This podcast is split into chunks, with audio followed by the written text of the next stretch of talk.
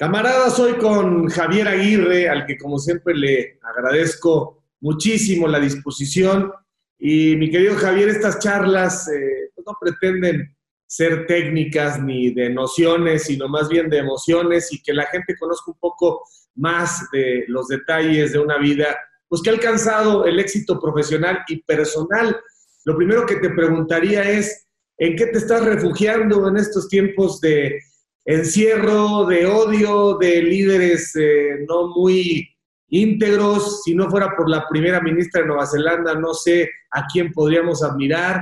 Eh, tiempos de odio en las redes sociales, de un ataque sistemático al planeta. ¿Dónde guardas la esperanza, mi querido Tocayo? ¿En qué actividades a la espera? Ya me platicarás de una nueva misión de chamba. ¿Cómo va la vida? ¿Qué tal, Javier? Pues mira, sí, este Tocayo, dices bien, momentos duros. Eh, justo lo que dices de hay, pocos roles y pocos modelos a los cuales hay que seguir últimamente, lamentablemente. A todos nos, nos cogió de sorpresa esta pandemia, eso es cierto. Eh, quizá a Bill Gates no, pero a los demás sí. y, y, sí, a, eso que mencionabas de, de, la primera ministra de Nueva Zelanda o, o la misma jueza que, falleció ayer o antes de ayer, la señora Ruth eh, Ginsberg, extraordinaria mujer que, con 87 años seguía esto, haciendo una oposición firme al gobierno americano, bueno, al presidente Donald Trump, básicamente, ¿no? Y era el fiel de la balanza y, ayudaba mucho a, la igualdad social, a la igualdad de género, en fin. Pues sí, son refugios a los que te, o clavos a los que tienes que, que, que, asir, porque, porque si no caes en la misma eh, pesimismo que, nos está abrazando a toda, toda la, humanidad, ¿no? Es cierto que es momento de reflexión, Javier, es cierto que hoy como nunca nos damos cuenta de lo vulnerables que somos como seres humanos, del poco tiempo que vamos a estar habitando este mundo que además nos queremos nos queremos echar a fuerza, lo estamos este, contaminando y lo estamos vapuleando. Y tenemos que salir reforzados, Tocayo. ¿no? Yo no sé, yo hace poco estuve eh, un periodo vacacional de 10 días con mis hijos, que es, que es el plazo que nos damos una vez al año de juntarnos todos. Ya creció, este, ya todos van con parejas, Tocayo, entonces éramos cinco, ahora somos ocho. Y, y la verdad es que lo pasamos muy bien. Entonces yo te diría que vivo disfrutando el día a día con las limitaciones que, nos implica la pandemia, pero vivo así. Fíjate, ahora tenemos más oportunidad eh, a través de la tecnología de dialogar y sin embargo hoy en cualquier ámbito, incluso en los más serios, da la impresión de que decir no estoy de acuerdo es para el que está escuchando como insultarlo, ¿no? O sea, esto es lo que me parece más dramático, estamos más conectados pero hay más intolerancia y más capacidad de debatir para que surja la mejor de las ideas. Y si no estoy de acuerdo yo contigo, pero tú lo argumentas mejor, pues entender que se trata del el interés de ambos. Esto es tristísimo porque hay manipulación, hay eh, mucho odio. Eh, desde luego en las redes sociales, Javier, que sé que estás un poco ajeno a ello, pues hay tropas, tropas completamente eh, conformadas para atacar a aquel que de pronto no piensa como cierta corriente. En México la cosa está durísima, supongo que en todas partes. ¿Cómo, cómo procesas las redes sociales? ¿Cómo te acercas y cómo te has alejado de ellas? Sí, mira, Tocayo, eh, siento que la humanidad eh, se ha polarizado, es decir, el, tema, el tema político nos ha llegado a todos y y de alguna manera te hacen pensar de una u otra forma y te, te invitan a, ser radical. Te dicen, esto es negro o esto es blanco, no hay término medio. Entonces lo que bien dices, el disentir, el no estar de acuerdo, el, el, debatir, se toma como una afrenta y, y, voy más allá, inclusive se han violentado las cosas. Eh, aquí he visto escenas en Europa, que llevo pues 19 años viviendo fuera de mi país, al que amo, violentas, que antes eso no sucedía entre los jóvenes, ¿no? De jóvenes que, que se agreden porque tú me pusiste en lo que dicen en mi red social o no me likeaste o no sé cómo se diga, o me mandaste una, o simplemente hiciste público una, una conversación privada o una imagen que yo te había regalado. Y, y, es una cosa asombrosa. Yo, ¿cómo vivo eso? Pues un poco me alimento de, que Silvia me informa o mis hijos, que obviamente los tres están al tanto y están en ello. Yo sí, por cuestión generacional y por cuestión de salud mental, sí decidí, pues hace muchos años, este, no tener redes sociales, no las tengo de hecho, y no seguirlas. Eh, entiendo que soy un, que no estoy al día, entiendo que eso me, me impide eh, estar eh, en la moda, pero también, también me, permito ese lujo y, bueno, no sé si, si, si pierdo más o gano más, pero yo te diría que, estoy preocupado porque efectivamente eh, lo percibo, lo percibo en Europa, ahora estuve en México unos días, lo veo en mi país, lo veo en Estados Unidos, tuve la oportunidad de estar unos días también en Estados Unidos y es de derecha o es de izquierda, no, no, hay nada y tú estás hasta allá yo estoy hasta acá. Y, y, y, la humanidad, yo creo que no se trata de eso, yo pienso que, que el diálogo siempre nos lleva a buen puerto. Al final, tú tienes otra opinión, la, la respeto y la defenderé.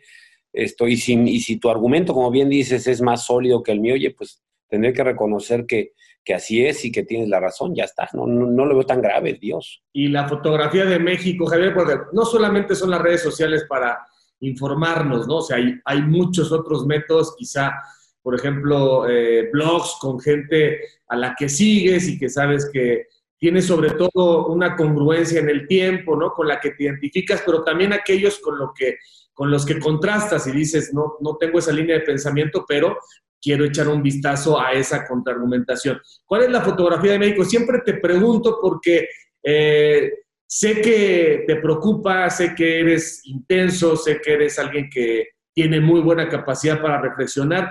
Por lo menos aquí adentro, Javier, y a título personal, una voz de un simple comentarista, la verdad es que son puros desencuentros, eh, mucha contradicción. Eh, sabemos que no es fácil hacer la chamba en dos años, pero ciertamente, eh, e incluso si te atreves a opinar a esto, te caen a palos. Creo que hasta el momento hay un balance de desesperanza, tomando en cuenta todas las inercias en contra de muchos sexenios.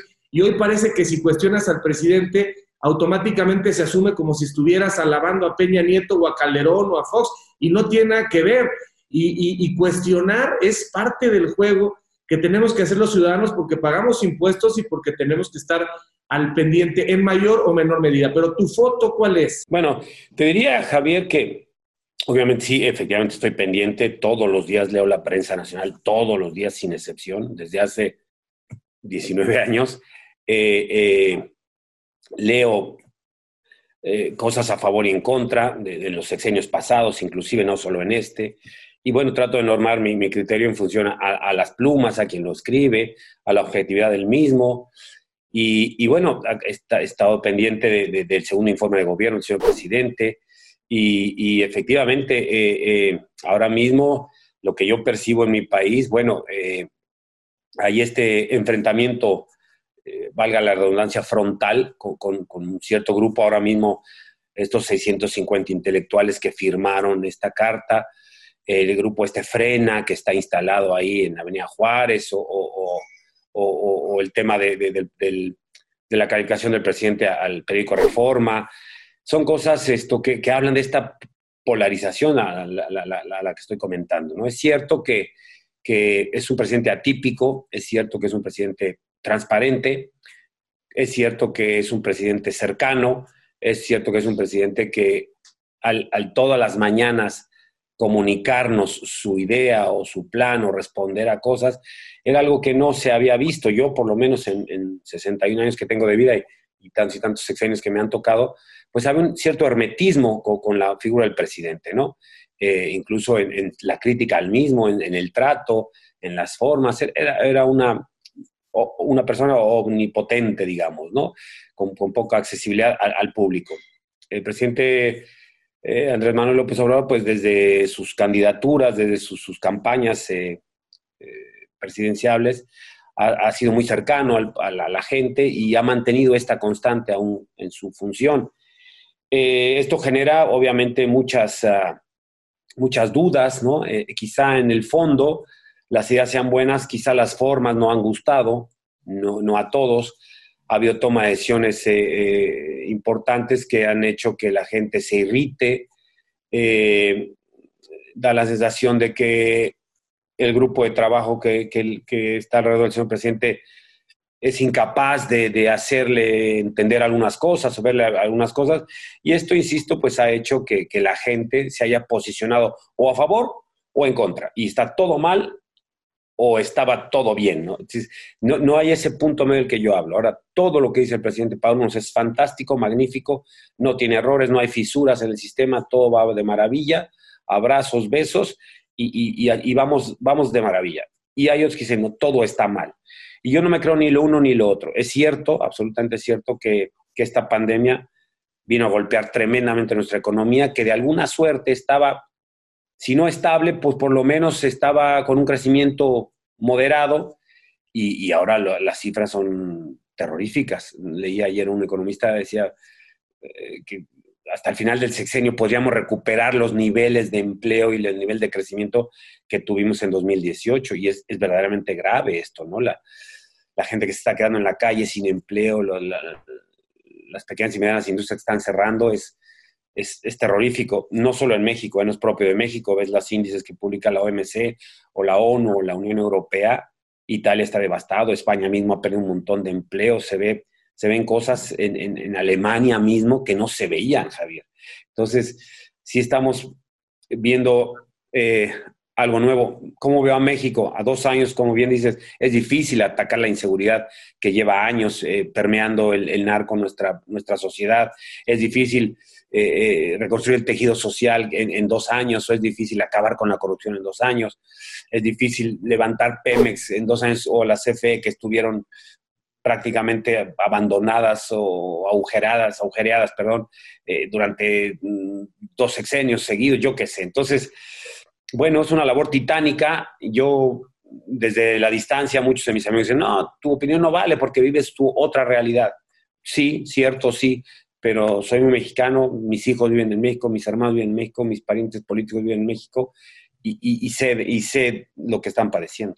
Pero si te pregunto, en dos años, ¿tus expectativas están a la mitad, están por debajo, están por arriba? Yo, yo pienso que, buena pregunta, yo pienso que la pandemia ha sido un factor que ha hecho que, que están por debajo. Es decir, la pandemia no, no nos ha permitido a los mexicanos eh, salir de esa espiral en la que en, eh, descendente en la que nos encontramos, ¿no? Es decir, toda la, buena voluntad que puede tener el señor presidente, todo el esfuerzo, toda la energía que puede traer su nuevo gabinete, toda esa luz de esperanza que trajo al setenta y tantos por ciento de los mexicanos que votaron por él, esto se diluye eh, en marzo de este año cuando, cuando nos llega de frente un virus endemoniado que nos, no solo nos mata, sino que nos, nos, nos limita muchísimo. Javier, cuando sé que nada es, sé que nada es perfecto, que todo es perfectible y además que no va ni siquiera a la mitad, ¿no? O sea, como en cualquier proceso no va ni siquiera a la mitad, más allá de lo que digan los que lo realmente siguen fanáticamente y los que le cuestionan hasta la corbata.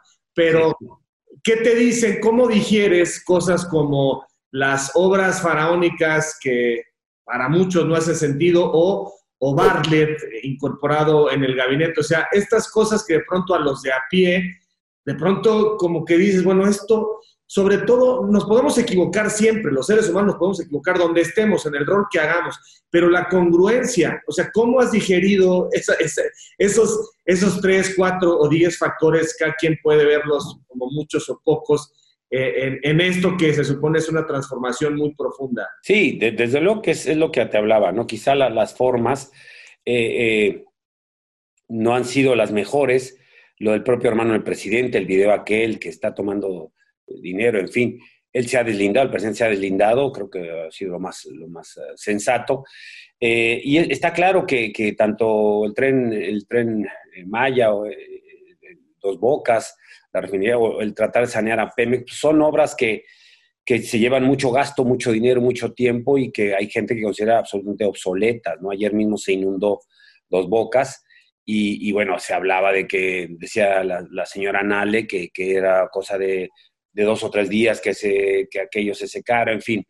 La cancelación del, nuevo aeropuerto internacional de la Ciudad de México también fue un golpe muy duro para mucha gente que creía que, bueno, que iba a ser una obra que nos iba a impulsar. Para nadie es un secreto que dependemos mucho del turismo. Entonces iba a estar a la altura de los grandes aeropuertos del mundo, Singapur y Nueva York, en fin. Eh, y esta, eh, esto hace que, que, bueno, el presidente entonces se defiende y dice, pues miren, esto se iba a inundar, se va derrumbando, se va asumiendo. Entonces, como que de alguna manera eh, lo que te decía, ¿no? Mm, yo, yo no creo que todo esté francamente mal o todo esté francamente bien. Lo, del, lo de Bartlett evidentemente llama la atención por su pasado prista, porque se le cayó el sistema, porque tiene, tiene antes, porque su hijo mismo ha estado involucrado en la compra y venta de, bueno, en contratos que no han sido licitados, en fin. Hay tantas y tantas cosas, Javier, que, que, que nos venimos acostumbrando a los mexicanos durante tres o cuatro sexenios, que, que de alguna suerte gracias a la democracia, gracias a, lo que hoy, a este México que hoy tenemos, que somos libres de expresarnos, cosa que tú y yo, tú eres un poco menor o menor que yo, no teníamos eso en el pasado. Hace 30 o 40 años, bueno, aquello era impensable, ¿no? De hecho, me tocó a mí vivir con júbilo eh, cuando llegó esto, el primer gobernador panista, Rufo, ¿no te acuerdas? Esto Rufo Apple de, de, de Baja California Norte, aquello fue histórico. ¿Tú puedes creer, hoy en día te cabe en la cabeza un Senado con solamente todos senadores del Morena? Impensable. O del PAN o del PRI. Pues existía. O tú puedes creer como en su día que solamente hay un candidato a la presidencia que era del único partido del PRI que ganaba o ganaba. Eso es impensable. Hoy tenemos partidos de cualquier tipo de, ideología y esto, esto hemos ganado los mexicanos. Hoy tenemos eh, eh, un eh, poder judicial independiente o tenemos esto, organizaciones independientes, la Comisión Nacional de Derechos Humanos o el Instituto Nacional Electoral, pues para mi juicio es cierto que se les ha vinculado y se les ha buscado, pero son independientes del poder ejecutivo que era todopoderoso en el pasado, ¿no? Yo pienso que hay contrapesos, pienso que hemos evolucionado como sociedad eh, democrática, pienso que, estamos todos más empapados de, lo que nos afecta y más enterados. Y eso habla de, un crecimiento. Evidentemente, si eso no lo sustenta, pues eh, un, crecimiento económico o una seguridad social o, de alguna manera quitar la canija corrupción, pues no nos deja crecer, ¿no? ¿No tienes, no tienes eh, algunas sospechas de pronto cuando ves algunas declaraciones o algunas acciones? ¿No tienes algún temor de que se pueda volver no solamente un presidente que está eh, imponiendo, digamos, su estilo y sabiendo que las cosas se tienen que modificar a una costa de las críticas y que se rebase una línea eh, y que se vuelve esto demasiado autoritario y que, que se acerque un poco al estilo de, un dictador? Evidentemente, este tipo de, liderazgo tan... Ah, tan visible, notable, tipo Boris Johnson, tipo Donald Trump, tipo eh, Bolsonaro, eh, Angela Merkel inclusive, eh, o, Nicolás Maduro, para no ir tan lejos, pues evidentemente que, induce a pensar pues que esta gente cada vez escucha menos a, alguien, ¿no? No sería tan pesimista, Javi. Yo, yo todavía soy optimista en cuanto al tiempo creo yo que fue un freno brutal, insisto en ello, la, eh, pandemia esta. Todavía le concedería al actual gobierno y a nuestros gobernantes y al señor presidente el beneficio de la duda, creo que lo merece, habida cuenta su, su carrera política, habida cuenta su, transparencia, su... Eh, yo, yo, prefería esperar, es decir, en el segundo año y, y, con este golpazo al ánimo, eh, no, no, no me creo capacitado para señalar o para decir que, va en ese camino. Es cierto que su figura es atípica en relación con lo que veníamos eh, escuchando los últimos cuatro, cinco, seis, siete presidentes, que los veías de repente solamente dirigirse al público el 15 de septiembre o, el día del informe o así, y hoy lo tenemos todos los días. Entonces, realmente fuimos de un lado a otro y a lo mejor no estábamos preparados pero bueno, finalmente yo, yo soy de los que creo que, que vamos caminando, soy de los que soy optimista por, naturaleza, soy, evidentemente insisto en ello, mis amigos me dicen, sí, tú no vives aquí, no vives este día a día. Bueno, sí, Sí, e, eso es cierto, pero, pero bueno, pero eso no me impide a mí a dar mi punto de vista. No, no, para nada. Además, eh, eres una de las personas más reconocidas en un, en un contexto internacional. Cuando hablas de deporte, cuando hablas de arte, cuando hablas de cantantes, etcétera, pues la referencia de Javier Aguirre es, es conocida. A mí me parece que el que no vivas acá no te, no te quita ningún valor en, en una opinión tan fundamentada como la que has dado y, tan respetable como la que tenemos muchos mexicanos. Eh, Javier, ya sigues esperando una oportunidad de chamba, este, no, quieres, no quieres echar tierra firme, quieres seguir dándole la vuelta al mundo con Silvia, tienes todavía anhelos eh, deportivos y profesionales. Ahora que viste a tus hijos, te toco la parte profesional porque pues has hecho todo lo que has querido. En la parte personal, uno eh, hace todo pensando en que los hijos estén bien a estas alturas de su vida ya maduros, pero sobre todo que estén independientes, que estén realizados, que estén felices por si mañana faltas. ¿Cómo los viste? Cuéntanos de cada uno de ellos. Pues fíjate, mira, Ander está, se casó el año pasado, está muy bien, bien casado, abogado, su esposa es abogado también, eh, trabaja bien, está en una buena empresa, en una buena eh, consultoría y, le va bien. Eh, se echa sus cáscaras los domingos con sus cuates, eso que no falte nunca. Eh, quedó bien, se rompió la rodilla con sus cuates aquí en España, los cruzados, quedó bien, rehabilitó y, está bien, está, está bastante bien. Eh, Miquel eh, está haciendo su luchita, lleva ya unos ocho meses viendo con, con, su compañera, vive independientemente, tiene su departamentito, y Ander también vive en su casita, y está haciendo su trabajito, su luchita, está en los medios, está intentando ganarse un sitio, está, bueno, lo mandan de un lado a otro, hace lo que le piden, tú lo, sabes bien, así empezaron todos ustedes, aunque estudiaron comunicación o lo que fuere, como estudió Miquel, pues de hay que cargar cables, se carga cables, ¿no? Y algún día tendrán la oportunidad de llegar a niveles como los que ustedes han podido llegar con base al trabajo. Esto no es de un día ni es nada fácil. Y el pequeño Iñaki también terminó su carrera de comunicación, este está aquí en Madrid, este está también, se fue a vivir eh, hace unos cinco meses con su novia, eh, vive aquí en Madrid muy cerca de casa. Y también está trabajando, este está trabajando en una empresa muy interesante de Big Data, de, fútbol, entonces eh, está muy solicitado, es un grupo interesante donde él está, de, trabajan a varios equipos de la Liga Española, en la Premier League, yo les introduje a, Andrés Fassi, están trabajando con talleres de Córdoba, te facilita mucho la labor de scouting, mucho te, te, evita un montón de, chamba cuando quieres buscar un jugador y te, da mucha información, tipo lo que hizo Billy Bean en, el Moneyball, ¿te acuerdas con los Atléticos? Ese estilo de cosas. Y está muy bien, Iñaki lo veo que va creciendo, viaja mucho por aquí, por Europa, lo mandan a ver jugadores a Eslovenia, o lo mandan a ver a Inglaterra un chavo, o él va, el otro estuvo en, Bayern Munich ahí con un juvenil. Pues ahí anda, están haciendo su, luchita, son chavos sanos, afortunadamente, sus chicas también. Eh, andan en una edad productiva, 33, 31, 24 decentes, ¿qué te puedo decir? Silvia está desesperada por tener nietos, yo no. y ahí estamos, sí. Y yo, bueno, mis planes personales, bueno, perdón, termino. No, no, no, no, decía que no te creo esa risa de que no quieres ser abuelo, o sea, es, es, ¿no? es sarcasmo. No, no, ¿sabes qué pasa? Que soy convencido de que los nietos son como los, este, dicen que son como el mariachi, ¿no? Que, llega el mariachi, ta, ta, ta, el mariachi ya llegó, y pa, pero la tercera ya quiere que se vayan, cabrón. aquí la trompeta.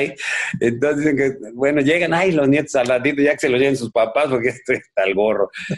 No sé, no sé, yo soy bastante niñero, eso es cierto. A los tres hijos míos los procuré desde chiquitos, desde chavitos, desde que nacieron, estuve en los tres partos, los bañé, los cambié, los limpié, crecí con ellos hasta que, bueno, como familia, pues normal nos, desmembramos, por decirlo de una manera, nos separamos, mejor dicho, esto hace ya algunos años, pero nos procuramos, ponemos una vez al año, dos veces al año, sin intentar navidades, sin veranito, juntarnos y, bueno, pues pasarlo bien.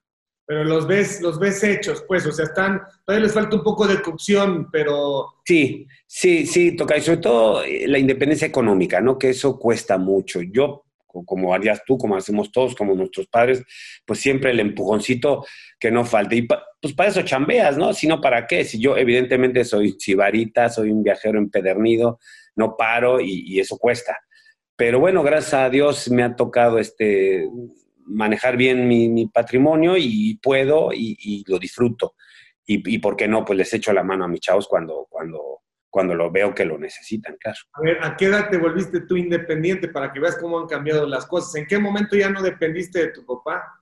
No, bueno, yo, yo firmé con América con 17 años, mi primer contrato, 18, y te diría, te diría, Javier, me casé de 23, o sea, esos cinco años que cobraba y que vivía en casa de mis padres, pues tenía comida y techo, pero ya mi Milana, la Ibero me la pagaba yo, mi ropita, mi, mi, mi, metro, mi camión, a veces, bueno, ya después el cochecito me lo compré yo y, luego ya me casé y pues sí, a los 20, eso, 22, 23, 24. Debo confesarte, y lo sabes, que el fútbol es otra historia, ¿eh? Los salarios que hay en el fútbol, las posibilidades que hay en el fútbol, pues no las tienes en otra parte, ¿no? Ander tiene dos carreras, estudié ciencias políticas, abogado, estudié una maestría aquí en Madrid, en el IE y, el salario que tiene Ander, fíjate, pues con 33 años lo puede estar ganando fácilmente el 80% de los futbolistas en México, ¿no?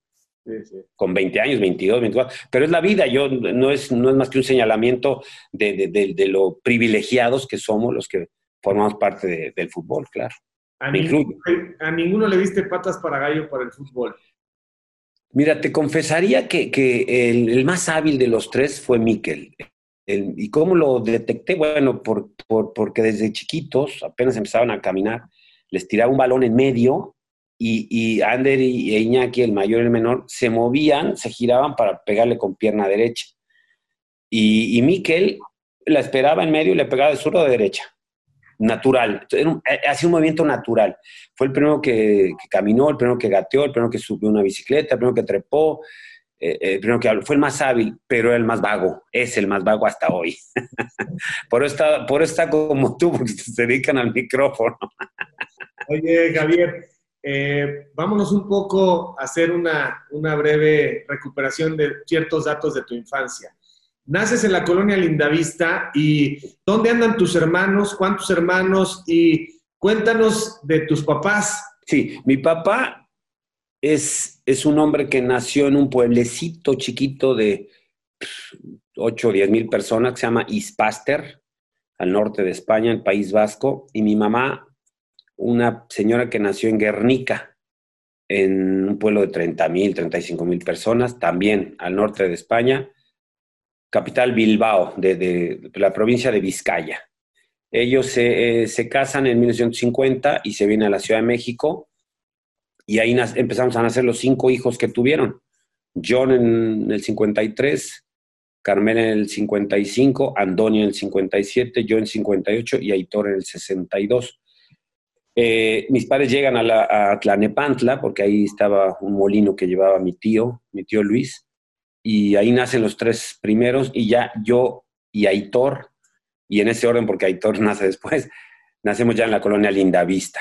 Mm. Eh, y bueno, ahí crecimos, ahí ya se casaron los mayores. John murió, murió lamentablemente con 41 años, mi hermano mayor.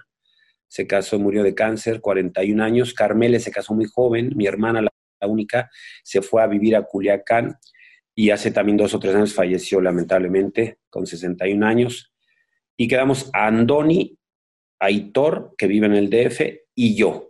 Mis padres fallecieron en el DF también, mi padre hace ya en el 92 y mi mami hace cuatro años, en el DF todos. ¿Tu papá de qué murió? Cáncer. Sí. ¿Mamá? Mi madre murió de 87 años, pues de, vaya, se cayó, se rompió la cadera y tal, y paulatinamente fue decayendo. No hay una causa así propia que, mis hermanos y yo consideremos que ha sido la, la principal. Yo creo que de natural, muerte de, mayor, de mujer mayor que trabajó toda su vida y, y bueno, yo creo que sí. Los otros, mis padres, mi padre y mis hermanos sí de cáncer. Esa maldita enfermedad, Javier, está, está, está cercana de alguna manera. no, porque, imagínate.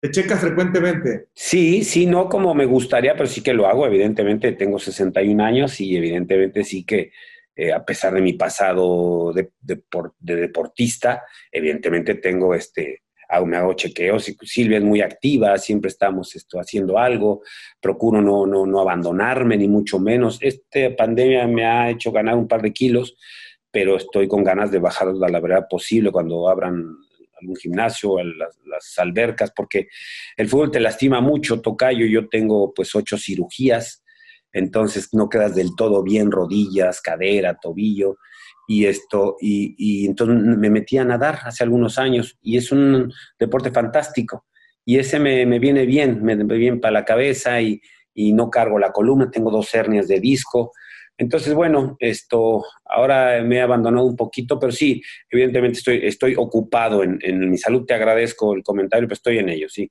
Mm, oye, Javier, y esa infancia es, muy buena, es, muy linda, es de grandes recuerdos. Tu papá era el típico español, mucho más con tu personalidad en términos de meterle mano a la vida, de, de ser elocuente, de abrazar, un padre cariñoso, trabajador, supongo como todos los españoles que vinieron a hacer la México. Sí, yo bromeaba mucho con mi jefe porque le decía que era el único español que había venido a México y no había hecho lana. y había chambeado un chingo.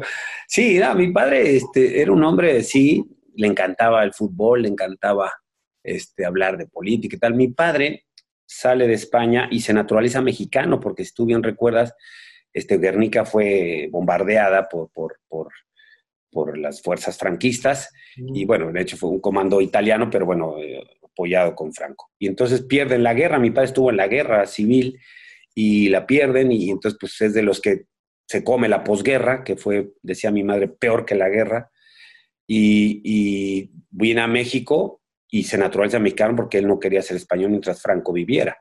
Y, y esto, y trabajó mucho, fue un hombre que trabajó mucho, pudo venir una sola vez después a, España. Tuvimos la fortuna, Silvia y yo, de poderle decir, no, no te, él no quería volver nunca más a España, se habían muerto ya sus padres, sus hermanos también.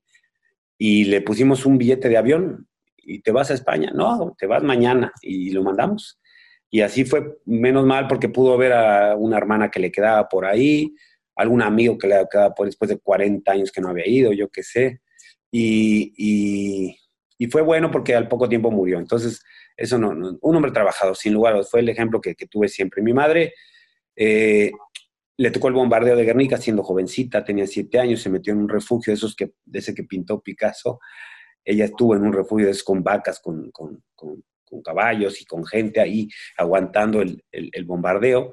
Y, bueno, fue pianista profesional, se dedicó al piano, eh, dio conciertos, dio clases hasta que, que, lo recuerdo, hasta que ya mayor pues dejó de, tener alumnos y alumnas. Y, ya te digo, una mujer trabajadora. Esa es la imagen que tengo de padre y madre, de mi mamá y mi papá, que en vasco decimos Aiche y Ama. Y, y, así aprendimos. Yo, evidentemente, tuve una infancia en la colonia Lindavista en esa época, pues era, era una buena colonia. sea, como tú, supongo, aprendí a jugar fútbol en la calle, andar en bicicleta. Este, era otro, era otro, otro distrito federal, otro país, en los 60, 70. Eh, muy jovencito. Eh, mi padre organizó un equipito de fútbol con los chavos de la cuadra, con un señor del Salvador, un salvadoreño, y jugamos en un equipito en la colonia Lindavista, y ahí me vio el Club América. Y ahí me cambia el destino, me cambia totalmente. Es un giro brutal porque me involucro ya en el fútbol profesional. Al poco tiempo está en América, firmo mi, mi primer contrato, como te decía, y ahí me cambia la vida porque entonces entro a una, a, a una vida de la que no he salido, es decir, sigo vinculado al fútbol, no sé hacer otra cosa. Mi padre sí nos dijo a todos a los cinco, como él no había podido estudiar, él estudió hasta segundo o tercero de primaria, decía que le daba más orgullo un título universitario que una portada del esto. Me acuerdo perfecto sus palabras, cuando el esto era la Biblia del fútbol.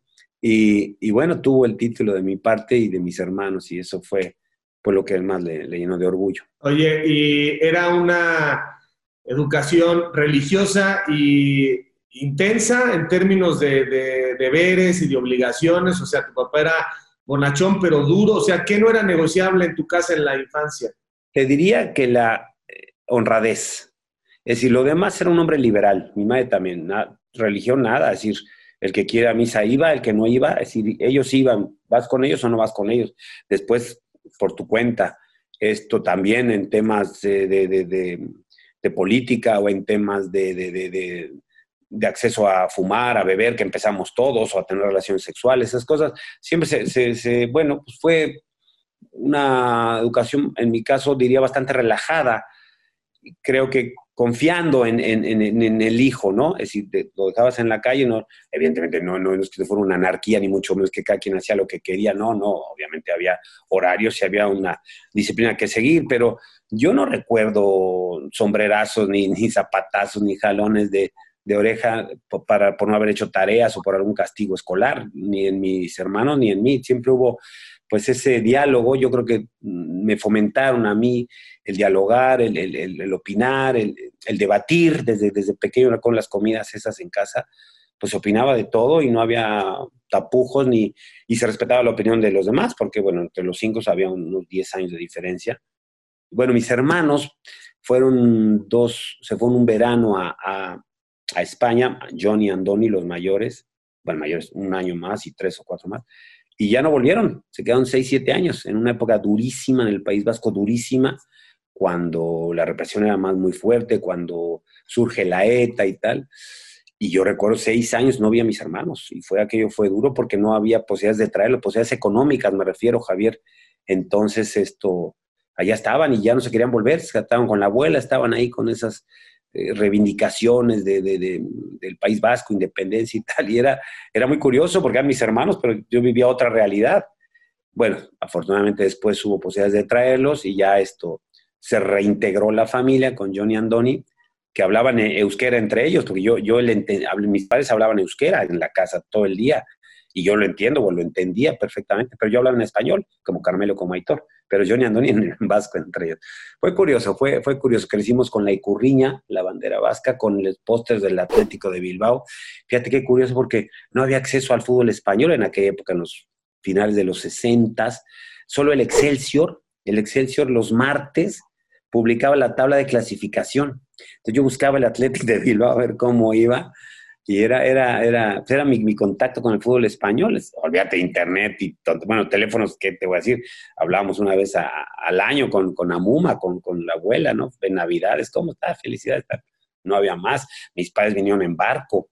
Eh, me, acuerdo, eh, eh, no me acuerdo, sino me cuenta mi madre, yo no había nacido, se fue con los tres chiquitos a, a España en barco y volvió con la abuela en barco. Es decir, barco de, se zumbaban mes y medio, Javier. Entonces, era otra historia, pero bueno, de oídas esto te va formando también, vas valorando lo que, lo que tienes hoy con esto que estamos haciendo, con el teléfono, con la tableta, con, con que coges un avión te presentas mañana mismo en México, o que te vas a Australia, o que vas allá, o que es, es, es inimaginable. Y lo que sigue, y lo que sigue, ¿no? Lo, que vienen tus nietos, los míos, lo que tendrán, bueno, es impensable. Oye, ¿y escuelas públicas o privadas? ¿Y qué tanto te interesaba la escuela? Privada, privada porque mi padre tenía esa fijación de, la educación, porque él no la tuvo. Entonces, siempre escuelas privadas, bilingües. Te diría que desde chavitos todos hablamos inglés en mi casa. Para mi padre muy, mucho orgullo pues que fuéramos estudiantes y que habláramos inglés. Él no pudo ya no hablar inglés, casi castellano, porque hablaba vasco hasta, hasta siendo jovencito. Entonces, de repente conjugaba mal, mi jefe lo, le daba mucha lata en el español. Y escuelas particulares con mucho esfuerzo, tanto que un año yo en un plan rebelde, absolutamente e imbécil, le dije a mi papá, mi papá me dijo, oye, te tengo que cambiar de esta escuela, del colegio Tepeyac, de la Linda Vista, al franco inglés, que estaba también cerca de la Linda Vista. Y yo, en un acto de soberbia estúpida, dije, no, no, si no es el Tepeyac, prefiero no estudiar. Y porque no tenían, me dijeron, es que me decía mi papá, es que no me alcanza para pagarte la colegiatura, ¿no? Cuando mis hermanos vivían en España, te digo, estábamos jodidos. Estaba feito el tema. Y, yo, imbécil, que debí de haber recibido un buen leñazo, este, me dijo mi jefe, órale, no estudies. Tenía 14, 15, no me acuerdo, pero trabajas. Pues órale a trabajar. Entonces me metí a chambear y al rato me di cuenta que la había calabaceado y ya pedí disculpas, lo que sea, y regresé a la, escuela. Pero sí, siempre, siempre bilingüe y siempre privada, sí. Oye, Javier, pero todos sabemos que eres primero un tipo que por esta formación que nos dices, porque infancia es destino, pues creció con mucha convicción, con mucha seguridad, con mucho compromiso. Eh, te imagino perfecto, no existía la palabra en ese momento, pero te imagino perfecto cabecilla de la pandilla, buleador, poniendo apodos, jodiendo a todos. Sí, sí, sí, sí.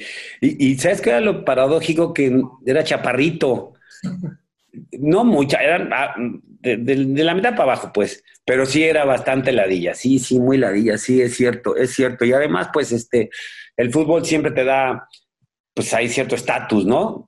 Fui en, escuela mixta y luego solo hombres en secundaria y luego la prepa mixta y te da cierto estatus, ¿no? De eso de, de, de pues, el fútbol. Me acuerdo en la, en la Ibero, este, en una clase, una clase de la Ibero que era opcional, pues yo elegí partidos políticos, eran cuatro partidos políticos, cogí interpretación del cine y cogí filosofía. Y en filosofía el maestro nos hizo presentarnos a todos. Y entonces, bueno, pues esto, nos presentamos, tal, yo soy así, soy así, ¿qué te dedico? ¿Qué haces? Y, yo no, me sentaba atrás con mi mochilita, no pelaba a nadie. Y, me acuerdo que, que, dije, pues que juego fútbol. Ah, sí, sí.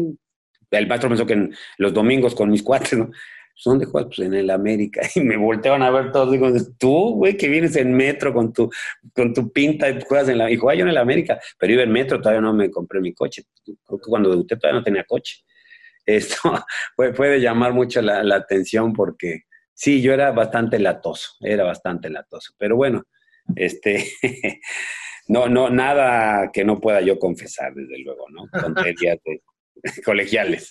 ¿Y cuánto tiempo jalaste en la universidad hasta que tuviste que, desistir? Pues eh, yo hice la carrera, me tardé porque era de ocho semestres la Ibero te da posibilidad. Yo hubiera querido, Javier, estudiar en la UNAM, me hubiera encantado estudiar en la UNAM. Y me hubiera encantado estudiar ciencias políticas, ni lo uno ni lo otro. Terminé estudiando administración de empresas en la Ibero. ¿Por qué? Porque estaba cerca del Club América, no porque la UNAM estuviera muy lejos, pero cerca de, Calle del Toro 100, y porque me permitía elegir mis horarios. Entonces yo decía, bueno, de 7 a 9, de ahí me voy al Club América, como y vuelvo a la universidad de 4 a 10, o de 6 a 10, de 7 a 11, 6 a 10 y me encajaban bien los horarios. Por eso estudié en la, en la, en la, Ibero, porque me permitía ser, ser profesional. Cuando la cosita iba mal, eh, porque ya empezaba yo en primer equipo, pretemporadas o partidos en Los Ángeles a media semana, faltar a la escuela, y algún profesor, pues un poquito celoso de su deber o un poquito intransigente, decía, no, no, más de cinco faltas, este, repruebas, no tienes ni derecho a examen. Entonces, cuando la veías fea, te dabas de baja, te permitía la universidad darte de baja, quedar en sus eh, pendientes esa materia y luego la cursaba. Entonces yo, en lugar de ocho, me hice nueve porque me di de baja varias materias y me eché un semestre más. Pero aparte, entre medias, el América me mandó a los aztecas de Los Ángeles, de un día para otro, casi, casi. Uf. Entonces, pues yo perdí dos semestres. Por lo tanto, tengo tres generaciones. Entré con unos y mi generación salí con tres distintos, ¿no? Pero terminé, terminé en 84, entré en 78 y en 84 me, me titulé, estaba yo en... Eh, fue curioso porque entré en la que se cayó, en la de Campestre, toda mi carrera la hice en los gallineros y me vine a titular a Santa Fe. En las tres riberos estuve, sí. ¿Le llevaste el título a tu jefe? Sí, claro. Sí, claro, sí, por ahí debe de andar en casa de mis padres, creo yo. no sé si lo tenemos Silvia y yo en México, no lo recuerdo. Sí, claro. Sí, no, bueno, fue, pues ya te digo, fue Javier, este, pues eso, mejor que cualquier entrevista, cualquier portada y cualquier gol, ¿no? Que hubiera podido meter. Oye, eh, Javier, cuando llegas a ese vestidor americanista de 17, de 17 años, este, hay personalidades muy fuertes, pero, pero tú ya estabas también curtidito, ¿no? O sea, ¿cómo, te integras para que, para que muestres un poco de respeto, pero al mismo tiempo que ya seas uno más? Es un, es un momento, sí. te tener marcado. No, claro, por supuesto. Es que yo, yo llego, eh, primero pienso que voy al primer equipo directo. Cuando me dan la tarjetita, preséntate el martes, tal y cual. Y nada, llegué como 40 chavos que habían reclutado de distintas colonias. Entonces, ahí empezó el primer proceso selectivo, que fíjate tú, el profesor Galvez, hábilmente, a estos 40 monos que llegamos, a correr, pónganse a correr, a dar vueltas al campo y vueltas y vueltas y vueltas. Entonces, claro, tú querías demostrar, ibas hasta adelante, pero ahora te iba acabando la gasolina y vueltas y, y se iban quedando. Y entonces veías uno que ya empezaba a caminar o el otro que no sé qué. Bueno, pitaba al baño nos dos mañana. No tocamos el balón. Toda la pinche semana no tocamos el balón. para el segundo día ya más íbamos 34, el tercero 26. Así fue el primer proceso selectivo sin balón, solamente los más quizá no los más resistentes para correr, sino los más voluntariosos, los más fuertes mentalmente, que digan, no, no, yo que corren y que yo aquí voy a aguantar, ¿no? Y así fue. Entonces llega juvenil especial, ya te integran al equipo, ya hay, ya hay, ya hay este, grupúsculos. Ahí me acuerdo, ¿sabes quién estaba? Que yo llegué, pero en ese momento estaba lesionado y luego llegó el cabezón Luna. ¿Te acuerdas Juan Antonio Luna? Estaba en ese equipo. Se había roto la clavícula, le hacíamos el clavículas. y entonces este grupo ya ya venían juntos, pasas al siguiente, a la reserva especial, donde ya hay un grupo más fuerte, de que te esconden la toalla, de que te dan patadas en el entrenamiento, de que no te pelan, de que te, ¿sabes? Te van haciendo el vacío. Entonces, pues sí, te tienes que empezar a enfrentar, a encarar, a, poner, a demostrar que tienes patas para gallo, pues porque le estás ganando un puesto a ellos, ¿no? Y luego ya la, la mejor cuando vas a la reserva profesional, que vas ya, con, ya cobrando, con los de ahí estaban los Alfredo Tena y Luis Fernando Tena, que Alfredo prácticamente estaba en el primer equipo, a veces bajaba con nosotros, con el Picado Arnauda, son procesos selectivos de verdad. Yo siempre he insistido que no llegan los mejores, no llegan, sino los más, este, los más bragados, no es como decirlo, los más fuertes mentalmente, porque es una prueba constante, Javier, a tu, a tu fuerza mental. ¿eh? Es que solo así, solo así. Tú dices, ¿cómo está, en prevención? Pues este cabrón, pregunta de todas las que pasó y todas las que tuvo que pasar para llegar. Yo lo comentaba hace poco, Carlitos Hermosillo llegó directo al primer equipo, él siguió directo, y me acuerdo que estábamos ahí cuates de su edad, un poquito mayores, y nos turnábamos para darle patadas. Pues, este desgraciado que llega con chofer. Y Carlos mostró un temple y un valor y una vergüenza deportiva que por eso luego fue lo que fue. Pero, pero sí se la pusimos difícil, como me la opción a mí. o mira, cuando yo era de la sede especial, de repente decía Raúl Cárdenas, no, mándame a un centro delantero. A lo mejor Manso no estaba ese día, Agustín iba yo. Cornero te pegaba sin balón. Sin balón, eras del mismo equipo, estaba en un corre y ¡pa! te soltaba un codazo. En un entrenamiento de la América, madre no lo puedo creer. Estupiñán, el negro Estupiñán, te pegaba sin balón, te entraban por atrás, o te burlaba, eh, el, mejor, el peor del equipo trae los mejores zapatos. Así, son, pruebas que, bueno, pues tienes que ir entendiendo que es así, ¿no? El, no el mejor ni el más fuerte, sino el que más se adapta. Y mira cómo te has adaptado tú a viajar, a intentarlo, a, a romper paradigmas y a ser diferente a los que en México se han quedado muy respetables, pero no han querido eh, simplemente salir y por eso, bueno, pues, has, recorrido la milla y, con éxito. Javier, ¿a dónde vas? ¿A dónde vas? ¿Cuáles son tus opciones? Me dijeron, André Marín dice que a Japón o, tienes otra opción en España. Dos, eh, a ver, pues mira, te diría, la idea sería quedarme aquí, claro, pero aquí yo lo veo difícil. Algo así para noviembre, algún equipo que tenga necesidades. No, no, sé, Javier, ¿qué te puedo decir? Yo aquí conozco la liga perfectamente, conozco el ambiente, todo, lo tengo muy controlado. Soy un perfil pues, para un equipo que, que, está en problemas de descenso, un entrenador que inmediatamente pues, va a encontrar y va a dar la vuelta, pero luego también esto, no sé, no es fácil, ya vas cumpliendo una edad, vas cambiando tu físico, vas, tu, el, el, verbo ya no llega igual, el léxico, los jugadores jóvenes, no lo sé, vas perdiendo vigencia, por lo tanto, como yo, pues hay más, ¿no? Ahora mismo algún equipo esto tiene problemas, está Mitchell que volvió, hay, entrenadores que, están ahí sin, trabajo, perdón, que le llamarían. Pero bueno, eso, eso, eso sería lo ideal para no moverme ya de, Madrid. Pero bueno, no es fácil. Sí me gusta el mercado japonés, sí me gusta la liga japonesa y la MLS. Son dos ligas que me atraen pues para, para seguir mi carrera y, terminarla, ¿por qué no? En cualquier momento. Tengo en ambas, en ambas ligas gente que, bueno, pues que está pendiente, que está alerta para en cualquier momento poner mi nombre como posibilidad. Ambas ligas ya están, ya empezaron. Y bueno, vamos a esperar. Yo, son dos ligas a las que quiero apuntar. Ya me cuesta mucho irme a otro, a otro tipo de, de fútbol.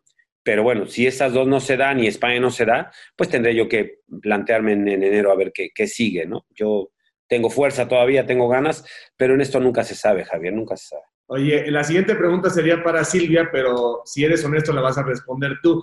¿Dónde va a decidir Silvia eh, terminar de vivir o de vivir la, la, la última, la última recta de, de, sus vidas, que todavía es muy larga, pero sí. ya ha decidido eso? Silvia decide siempre, claro. Ella, si, si por ella fuera, sería aquí, aquí. Ella insiste que va a haber algo, yo soy más Digo, no es que sea pesimista, sino que soy optimista con información.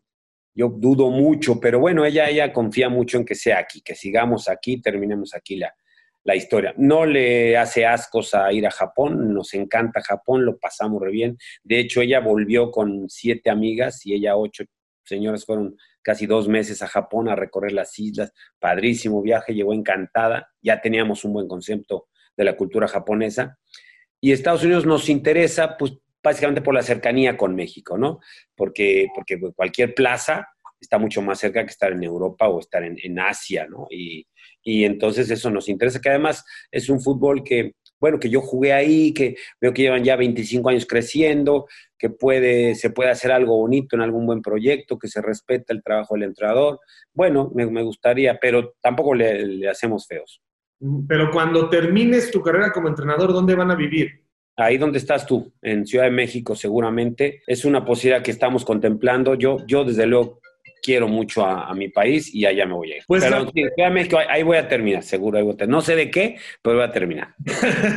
Javier, muchísimas gracias por el tiempo, por las anécdotas, por las reflexiones. Eh, aprecio mucho este tiempo que, que nos brindas, que le brindas a la gente y en el camino andamos. Ojalá que pronto nos podamos ver. Así es. Gracias a ti, Javier, por acordarte. Te mando un saludo, un abrazo. Qué pena que tenga que ser así, pero bueno, ya nos veremos en un futuro. Cuídate. muchísimas gracias, Javier. Te mando un abrazo. Otro para ti, Tocayo. Así que camaradas, por favor, no dejen de seguirme a través de todas mis redes, de suscribirse a mi canal, dale a la campanita, dale like. No te olvides de dejarme tus comentarios, yo mismo estaré respondiendo. Cambio y fuera, camaradas.